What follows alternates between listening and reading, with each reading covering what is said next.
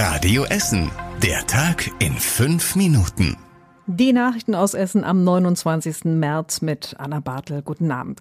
Heute spannende Themen aus der Wirtschaft. Eine erfolgreiche Jahresbilanz beim Schuhhändler Deichmann in Schönebeck. Evonik setzt auf Rohstoffe für die neuen Impfstoffe und außerdem ist klar, warum die vielen toten Fische in Werden in der Ruhr waren. Das Fischsterben in Werden hat den Anwohnerinnen und Anwohnern ja doch Sorgen gemacht. Seit gut anderthalb Wochen schwammen da immer wieder tote Fische im Nebenarm der Ruhr an der Bremeninsel. Mitarbeiter des Ruhrverbandes haben die Fische jetzt inzwischen aus dem Wasser geholt und entsorgt. Der Grund sind Parasiten, also Würmer, die in den Fischen gefunden wurden. Das hat die Bezirksregierung Düsseldorf gesagt. Das Wasser ist in Ordnung. Auch das haben die Experten vom Landesumweltamt sofort getestet und dann Entwarnung gegeben. Wahrscheinlich Wahrscheinlich werden in den nächsten Wochen auch immer wieder tote Fische auftauchen, meinen die Experten, weil sich die Würmer weiter verbreiten und die Fische daran sterben können.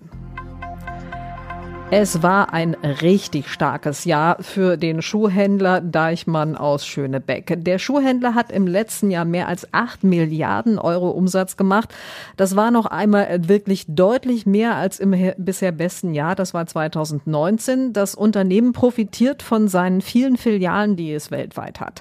Dort galten im letzten Jahr trotz Corona-Pandemie unterschiedliche Regeln zum Einkaufen. In anderen Ländern wurden die Regeln deutlich früher gelockert als bei uns in Deutschland. Und außerdem verkauft der Schuhhändler auch sehr viele seiner Produkte online. In diesem Jahr will Deichmann auch noch weiter expandieren. Rund 500 Millionen Euro eigenes Geld steckt Deichmann in neue Filialen und modernisiert dann auch noch bestehende Schuhhäuser. Der Essener Chemiekonzern Evonik, der investiert Millionen in ein neues Werk in den USA. Dort sollen in Zukunft die Rohstoffe für mRNA-basierte Medikamente hergestellt werden, sogenannte Lipide. Mit dem Verfahren werden unter anderem auch schon einige Corona-Impfstoffe hergestellt. mRNA-basierte Medikamente gelten aber auch als zukunftsweisend in der Medizin und werden für die Behandlung anderer Krankheiten eingesetzt. Da ist noch vieles in der Entwicklung. Der Grundstein für die neue Anlage wurde heute Abend Abend in den USA im Bundesstaat Indiana gelegt. Bei dem Festakt war auch Oberbürgermeister Thomas Kufen persönlich dabei. Das Werk kostet Evonik 220 Millionen Dollar. Dort werden dann rund 80 Mitarbeiter eingesetzt. Und in Frillendorf beschleunigt die Stadt die Planungen für den Neubau einer Kita. Auf dem ehemaligen Sportplatz an der Hubertstraße, Ecke Ernestinenstraße, soll eine Kita für 79 Kinder entstehen, für unter- und über dreijährige Kinder. Den Neubau hatten die Politiker schon im Juni letzten Jahres beschlossen. Das Grundstück äh, ist auch praktisch schon für den Bau vorbereitet. Die zuständigen Mitarbeiter bei der Stadt mussten sich aber erstmal um die Planung von Schulen kümmern.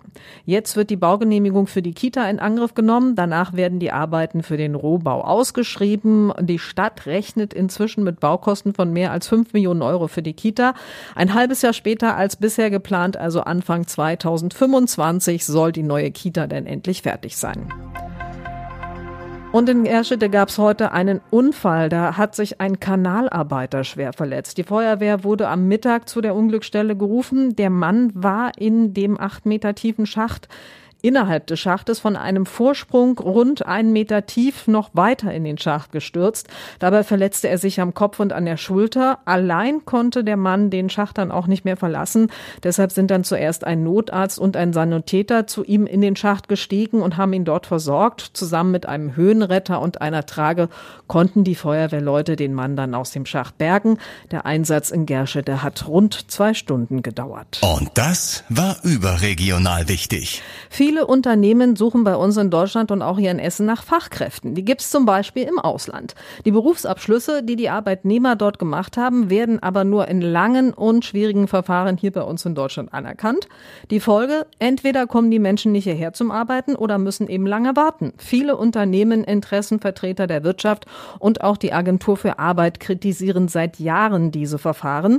Im Bundeskabinett hat es jetzt heute einen Beschluss gegeben, dass die Verfahren für die Anerkennung von Berufsausschlüssen vereinfacht werden sollen. Und zum Schluss der Blick aufs Wetter. Es gibt ein paar Schauer heute Abend noch. In der Nacht kommt auch noch ein bisschen Regen dazu, wird aber insgesamt kaum kühler. Morgen ist es dann windig. Es gibt vor allen Dingen auch wieder viele, viele Wolken. Schauer kann dazukommen. Und vielleicht gibt es auch sogar ein kleines Gewitter. Dabei bleibt es mild mit um die 16 Grad. Und das waren die wichtigsten Themen bei uns aus Essen. Ich wünsche euch jetzt noch einen guten Abend. Das war der Tag in fünf Minuten. Diesen und alle weiteren Radio Essen Podcasts findet ihr auf radioessen.de und überall da, wo es Podcasts gibt.